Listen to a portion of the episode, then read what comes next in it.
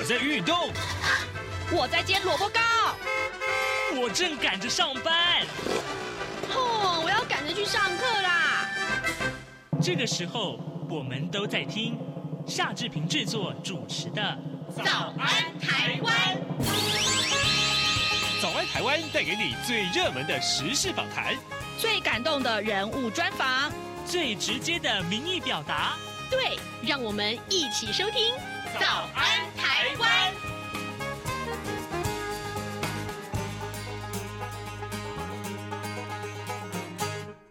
台湾，我是夏志平。今天是二零二三年的五月十二号，星期五。呃，最近啊，最近我们看到很多跟交通安全有关的一些事故发生啊，那么可以说是让人家觉得非常的遗憾啊。比如说台中市发生的这个捷运的事件，另外呢，在台南市也发生了这个呃小自客，就是。呃，这个小客车啊、撞到了行人，呃，尤其最近又在发呃这个呃努力的推广有关于行人优先权益的这件事情，所以呢，待会儿呢，志平要为您连线消费者文教基金会交通委员会的召集人李克聪老师，我们请李李老师在节目中跟大家分享啊，呃，交通安全这件事情，事实上也许我们可以经由一些设计啊，或者说是一些制度啊或者法令啊来改善。让用路人可以遵守。好，在跟李老师连线之前呢，志平有一点点的时间来跟大家说一说各平面媒体上面所看到的重要的新闻。首先，我们看到《自由时报》和《联合报》就是把刚刚志平所说的这个台中市捷运的这个呃事故啊，把它列在头版头条。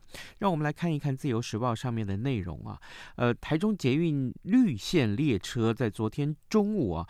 呃，前天的中午，前天的中午，在这个乐丰公园站撞上了掉落轨道的吊臂，那。酿成了一个人死亡、十个人受伤的这个悲剧啊！那么中捷公司昨天就公布了月台和车厢发生事故的照片和影像。呃，检视影片可以发现呢，从吊被掉落轨道到撞车，大概有还有四十一秒的时间是可以应变的。但是呢，站方人相关的人员呢，可以警觉性不足，即使是已经扬起了大量的粉尘，还没有见到警示啊，仍然。呃，这个让站上的乘客进入车厢，还一如平常般的关门启动。那保全员发现这个异状，也没有立刻的应变啊，迟钝多秒才通报。整个紧急应变的 SOP 完全是不及格的。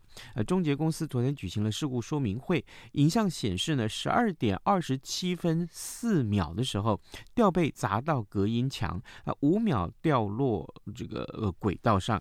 呃，保全员在十四秒的时候发现。了啊！通报站长之后，挥手示意随车人员，随车员二十秒进入呃车厢，那二十六秒到三十二秒啊，呃发现了异状，呃呼叫行控人员及啊、呃、这个开启呃这个驾驶台盖板执行手动停车，但是已经来不及了。这就是在这短短的这四十一秒里面发生了什么事情？今天各平面媒体也都做了非常详尽的。叙述，那从时间轴可以知道，吊被掉落轨道，粉尘扬起。站方呃就应该要应变，但是却没有立刻动作。等到意识呃到有异状之后才反应，这时候已经慢了半拍了。呃，这个耽误多多秒钟之后才动作，原本可以争取到的这个黄金秒数已经流失。这是我们看到啊、对这个事件的这样的一个呃细节的公布啊。那另外，《中国时报》上面头版头条也告诉大家，NCC 啊这个事件，呃，《中国时报》已经是。连续两天都放在头版头条了，让我们来看看它的内文呢。呃，NCC 呢屡次啊裁罚中天新闻台，经过中天提起行政诉讼，NCC 已经遭到这个十次的这个呃失败啊，包括了台北高等行政法院十号判决，应该撤销 NCC 不予中天换照之行政处分。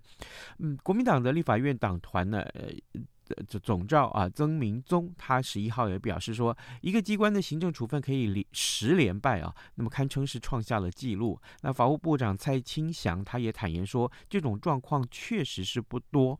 呃，在野党的立委跟工商界都呼吁说，NCC 不要啊，不要再提提起上诉，呃，还给社会跟中天一个公道。这是呃，《中国时报》把这则消息放在头版头条。呃，另外当然其他的报纸也都关切了一个美中关系的一些进展，呃，进展了。待会儿如果有空的话，我们再跟您详述。现在时间是早晨七点零五分二十六秒，我们要先进一段广告，广告过后马上跟李老师连线喽。啊，老爸早啊！哎，起床啦！今天吃什么啊？哦，今天啊，我们来吃吐司加火腿蛋啊。嗯，好香哦！哎。爸，你在听什么啊？哦，我啊在听中央广播电台的节目《早安台湾》啊。我平常最喜欢听夏志平主持的访谈了。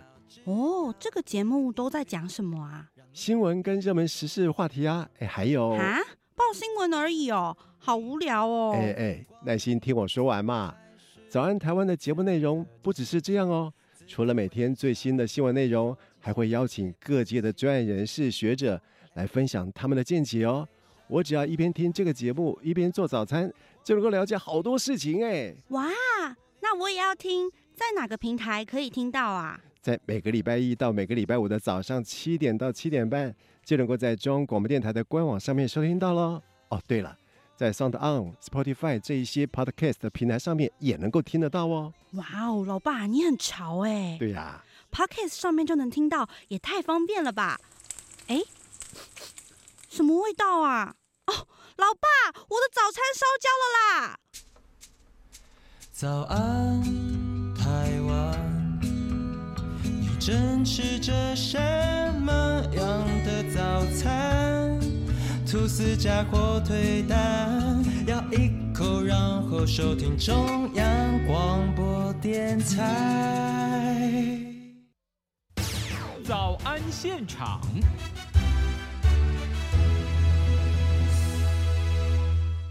这里是中央广播电台台湾之音，您所收听的节目是《早安台湾》，我是夏志平。此刻时间早晨七点零七分二十五秒啊，来，各位听众，其实呃，刚刚在新闻的时说新闻的时候呢，志平已经跟大家详述了今天有关于呃，在中国时呃，在呃《联合报》和《自由时报》上面啊，呃，特别把昨前天所发生的台中捷运的事故做一个呃，到甚至于到几秒到几秒发生什么事情啊，来做一一个很详述的这个叙述，那么其实我们每天都可以从各个平台上面读到一些交通相关的一些新闻啊。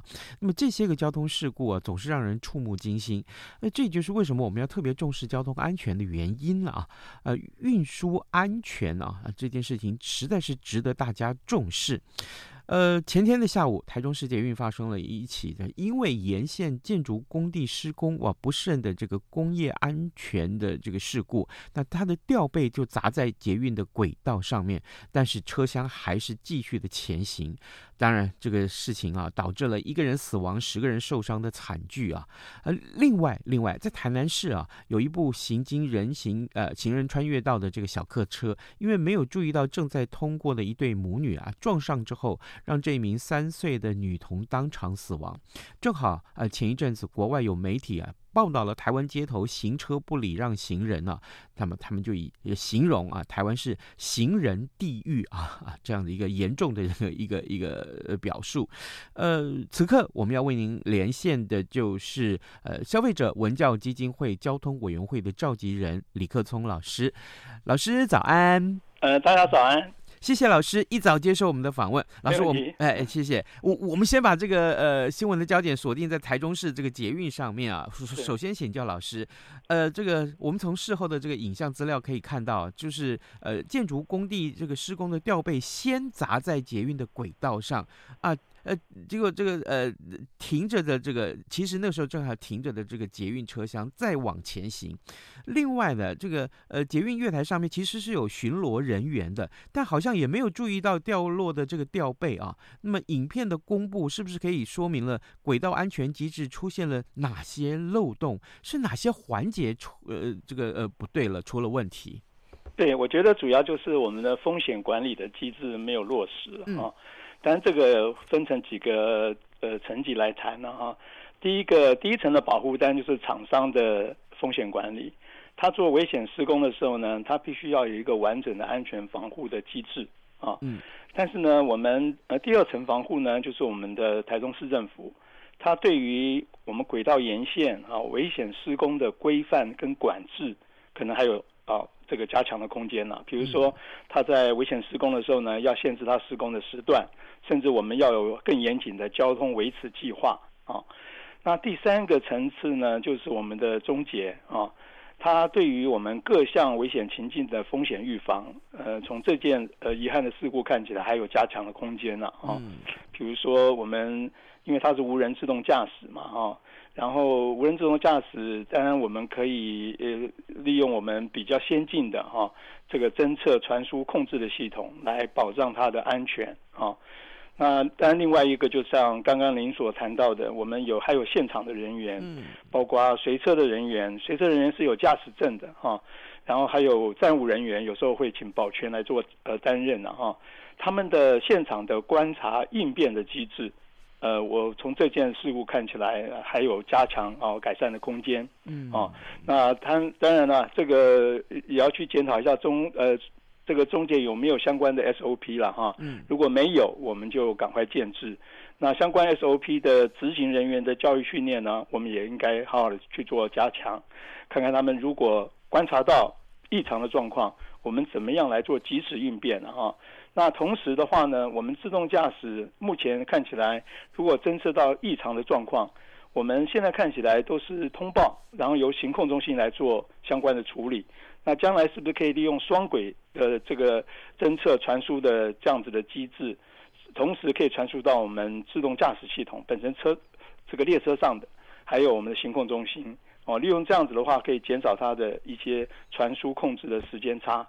那这样都是一些呃我们未来可以改善啊、呃、的空间。嗯，老师，我想请教您，这个但列车是自动行驶啊，是但是有。异物，而且是那么大的一个呃一个东西啊，吊被这么重的这个设施呃机器吊在那个轨道上，轨道上面应该会本来就有一些呃感应啊，然后有了感应之后，应该就会自动停止啊这列车的前进。可是好像。好像应该是没有这个设施吧？我可以这么说吗？对，我们这中捷其实哈，呃呃，因为它是由北捷来帮忙规划设计的了哈，嗯、所以它大概也是沿用以前北捷的这样子的一个侦测的系统了哈。嗯。那但是那个算是比较传统的，现在更先进的侦测传输的系统，呃，因为我们都知道自动驾驶的技术已经越来越完整了哈。嗯。那所以它可以甚至有呃比较先进的利用 AI。来看看我们侦测完以后呢，就可以帮忙判断它是不是有危险，好，然后它的在整个侦测传输这个控制的部分呢，都有很多先进的技术可以再去做强化。当初我们中捷买的列车哈，大概是算是比较传统的侦测的这样子的系统。那我也建议了哈，如果发生这次事故之后呢，我们是不是可以呃把它优化啊，看看优化的可能，把它优化成。我们像我们呃像高铁啊，或者是泰鲁格事故之后呢，台铁也建制了，利用 AI 来做自动侦测啊。那把它呃侦测的范围跟这个样态能够更多元，就可以防范各种危险的情境。是，呃呃，老师，那这个当然发生这样的事情，我们大家都觉得很遗憾啊。呃，国外的这个呃。这个捷运啊也好，或是铁道啊，或者说这个呃高铁啊，这个设施其实也很多。那历史当然也会比台湾悠久很多。呃，我不能说国外没有事故发生。那国外这一类的事情啊，他们是怎么去防范的？呃，有没有一些比较好的经验是台湾可以借助的？自动驾驶啊，其实因为它自动驾驶还是会有一些侦测的一些盲点，或者控制跟行控中心控制的时间差，嗯、所以我们呃随车人员的呃相辅相成的机制就很重要。嗯，所以我们都要求随车人员要有驾驶证嘛，哈。对。所以他如果碰到异常状况的时候，他怎么去做协助，甚至接手哈，甚至管控啊，这些都可以再再去做 SOP 的建制跟加强。然后呢，我们目前看起来赋予我们随车人员的责任，好像只要确保月台上面。呃，是安全的哈、哦，就是我们呃乘客上下车没有问题了，他就进入我们的车厢，然后自动驾驶机制就开始启动哈、哦。但是呢，我建议哈，既然呃我们国外的话也尽量让我们自动驾驶跟随车人员尽量相辅相成，嗯，他也必须要仿驾驶的方式，比如说多做一些呃前前方的路线的确认，嗯，后方的一些月台乘客的状态。然后呢，利用指差来做确认，然后再进入车厢。我觉得利用这样子来相辅相成，可能更有防范的机制了。哦，对，就是说他他在这个进入车厢之前，他要先再多看一下一下时间。嗯嗯，可是会不会有人说，那这样子这个呃前进的速度就慢了呀？嗯。对我，我是要解释一下哈。目前它的呃 SOP 的范围大概只是大部分都是主要是往后看嘛。对，因为它都在列车的车车头嘛，往后看看看，哎呃呃上下的乘客是不是都 OK 了？然后没有人要急着上车，然后他确认没有了，他就进到车厢里面来了哈。就，但是我建议他可以也可以多增加一个往前，先往前看。看看前方的路线有没有异常的状态，比如这一次的话呢，因为它有一个之前就有一个非常大的这个震动哈，声响，然后产生大量的粉尘。它如果有往前看的这样子的 SOP 的话，它就可以知道前方是有异状的。那这时候呢，它就不要进入车厢，然后呢就启动我们防范的机制。是然后呢，甚至呢，我们可以利用车门不要关上。它卡住车门，也可以是做做最后一道防线了哦。那相关的这些 SOP 的话，我们从这次事故看起来，确实有很多的情境我们有预想得到。嗯那我们就可以多做这方面的加强。那那那个对于呃在月台上等车进入的这些乘客呢，呃，在前面那几秒他已经发现了有东西。都已经砸上去的时候，但我们看到这个影片，也许这个呃乘客并不多了，当时啊不是交通的这个繁忙期间。嗯、那万一是像遇到台北市啊，哈那种上下班尖峰时期，呃，这个旅客们看到这样的情况，是不是自己也应该要有一些警觉呢？对，我觉得这牵涉牵涉到全民的危机意识了啊。嗯然后我看到现场上的呃乘客，有人看到的时候他就没有上车了哈，大概有一位嘛哈，所以他会觉得哎这个有奇怪哈，那是不是有危险哈？但但是我我我当然我们现场还有一个保全人员，他大概是兼站务人员了哈，他应该更有警觉的意识，因为他必须要负责多看一下哈。这时候看到的话，如果他的反应如果能够及时的话，说不定了哈。我们看一下，看他的应变时间够不够。如果这样子。话说不定也可以防防范这次事故的发生。嗯哼，老师对不起，我还有一个问题，就是前天这个事情发生的时候，昨天大家都在讨论，而且那天晚上、前天晚上，大家所有的这个不管哪个社群，嗯，这个平台上面，大家都在问说啊，难道没有紧急的一个按钮让它停止吗？好奇怪哈。对了，呃，紧急按钮，我们当然是车车上一定会有紧急按钮，对，哦，但紧急按钮的机制是怎么按下去？是立刻就停，还是我们要到下一站才停？哈、哦，嗯，然后呃，我觉得那个设计的机制，我们再可以去做一些检视，最好是紧急按钮，或者是我们有一些拉杆，哈、哦，那基本上。一启动，它就立刻就可以刹停，是啊、哦，这个当然就可以及时的呃保障一些安全哈。哦嗯、但是有没有这样子急停就会产生这个风这个这个另外的危险啊、哦？因为列车在行驶当中，如果比较快的速度，你立刻让它停下来，当然也有另外可能的缺点。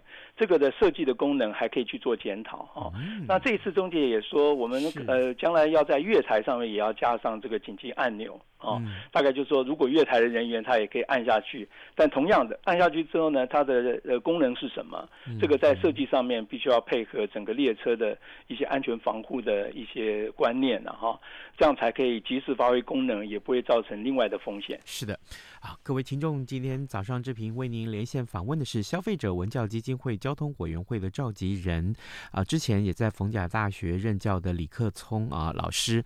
那么李老师为我们先从啊，台中市捷运的这个事故上面啊，做了很多呃深入的分析，呃，大概简单的为老师的刚刚所说的话来做个结论了。这呃，整个呃行控的监制啊，我们一定要去落实整个 SOP 的这个这个设计啊，要好好的重新再检讨。老师，接下来我们看看另外一个，其实啊读来是更难过的消息啊，就是呃这个权力啊，交通部其实正在全力宣导这个车辆应该要礼让行人，但是却还是啊在这个呃台南市啊发生了街头上面发生了这个遗憾的事故，有一个呃这个小客车，它呃左呃右转弯的时候没有发现这个行人穿越道上面其实是有一对母女，这个呃这女儿才三岁。结果他说，这个驾驶人说他是被这个 A 柱给挡到了啊，就是这个驾驶车辆的这个呃 A 柱，然后呢，结果就撞上去了。老师，我我想请教您，这个事件还造成了交通部长出面道歉啊？就这个交交通的法规来看，我们是不是罚则定的不够严格，还是我们的宣导上面出了什么问题呢？主要哈，嗯、我们呃。这几年来，交通事故不断的增加，哈。虽然交通部相关跟地中央跟地方政府都很努力去做改善，可是看起来成效真的不彰，嗯，反而有越来越增加的趋势，哈。那尤其我们在电视上看到各种事故发生，大家都觉得啊，危险性是是非非常高的，哈。那当然了，我们从交通管理的观念哈来看的话，首先应该要有我们有三义嘛哈，第一个就是交通工程，交呃第二个就是我们的交通的宣导教育，最后一个就才是我们的交通执法。嗯，那这个顺序很重要。我们先要一个非常呃呃，应该讲说人性化有有安全防护机制的交通工程，嗯，我们才可以据此哈、啊、去做强力的宣导。你看我设计都是为了你的安全，然后去做强力的宣导跟教育，最后还是有部分人违规，我们才启动交通执法，包括重罚、啊、等等这些机制哈。啊、嗯，那现在看起来交通工程确实有很多改善的空间了哈。因为我们看我们的行川线，因为当然这个牵涉到我们的交通环境。我们的台湾的交通环境是非常危险复杂的，因为我们的混合人车流很严重，因为我们住商混合，各种车种太多了，嗯，然后我们的道路也都没有限制，呃，这这个任何车种进入，所以任何的车种，甚至每一个车种的行车速度也不一样，所以这种包括车种跟速度的混合的车流，哈，这个混合的程度非常严重，所以在这种情况下呢，我们已经养成了注重。交通效率的驾驶文化，就行车的文化。那我们就尽量能够能够钻就钻，能够利用一些空间赶快走，免得到时候就走不动了。啊，类似这样哈。那这样子的一个驾驶的行为，嗯，这文化已经积习很久了。那、嗯、当然，这是这个也是就是说，在我们的复杂的交通环境之下衍衍生的这样子的一个，就是没有安全文化的驾驶行为啊。嗯那这个要怎么改？我们首先要从交通工程来改。嗯，那我我都建议哈，行川线一定要往后去做调整。嗯，那往后调整的，当然有优点也有缺点了哈，因为它就造成我们路口的范围就扩大了。嗯，但是往后调整之后呢，我们行人走在这个行川线上面呢，当车辆在左转弯，不管是左转右转的时候呢，它的视野是比较宽广的。它也比较少受到 A 柱的影响，嗯，哦，当然就有一些缓冲的空间，帮助我们的驾驶人去判断行川线上面的情况有没有人，然后，哦，当然另外我们也希望哈，我们的所有的用路人哈，自己本身也要有这个危机意识了哈，对，你走在这个行川线上面，呃，基本上嗯，但应该是安全的，但是如果有一些没有注意到的车辆。我们通常是都尽量去宣宣导，就是说你看得见我，我也看得见你，哈，这样子的一个呃双重防护。那我们尤其在你执行这个行专线，你也要预防左转的车辆可能没有看清楚，或者被 A 柱挡到，你也必须要往后看看有没有车辆向你逼近。如果向你逼近的话，你当场也要做一些防护，哦。嗯、那当然这些都是呃，我们看看怎么样多利用各种防护。呃，当然首先就是交通工程的设计要更好，哦，更安全。那另外我们就尽量做宣导教育。我们宣导的时候也加强哦，你看得到我，我也看得到你，哦，类似这样啊，多加。呃，注意防范就可以避免一些事故的发生，是最后才是用执法的手段。当有人呃呃基于这样子，前面两个亿都已经有一个很好的机制了，还是有人违规，这时候我们才启动呃比较严谨的执法，然后甚至重罚来规范那些少部分的呃违规的用路人。是老师，您刚刚提到一个非常重要的重点，就是宣导啊。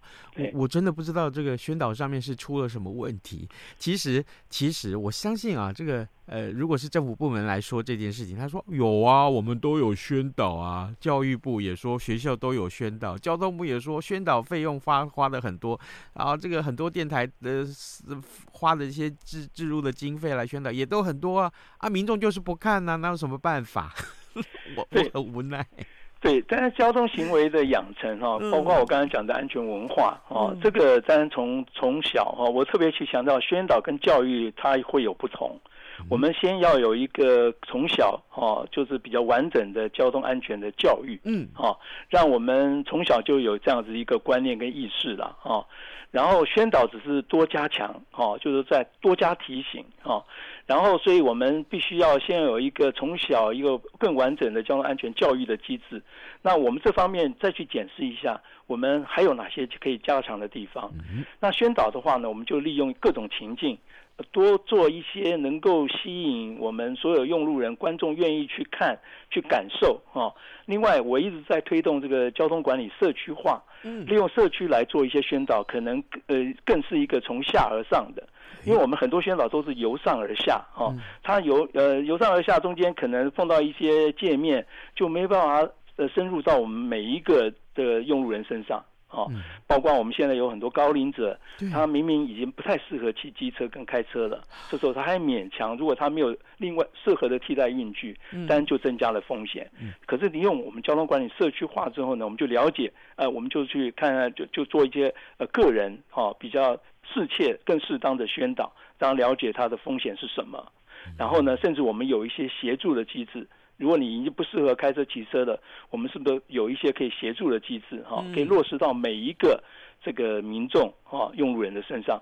这样子的机制，我建议了，政府可以多去做一些检视、加强，看能不能比较有效的改善我们的交通安全。是啊，真的，人命非常重要，但是呃，做到哪些事情让人命的这个呃被重视是可以落实的，我相信这还是重点，这才是重点。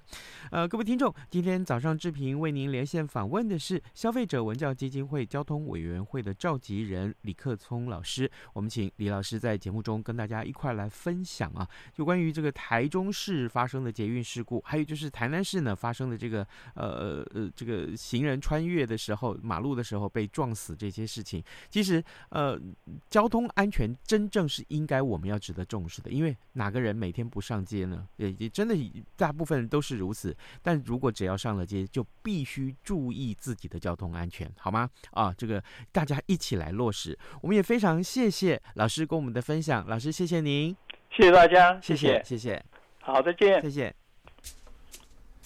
早安，台湾，你正吃着什么样的早餐？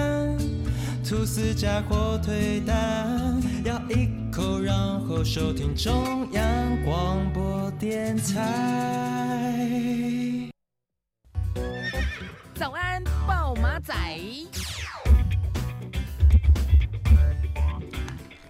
好，我们还有一点点时间来看一看这个、重要的新闻啊。这个，嗯呃，苏利文和王毅在欧洲会面，这是什么事情呢？呃，今天各平面媒体都放在头版啊，这个显著的位置来报道，呃。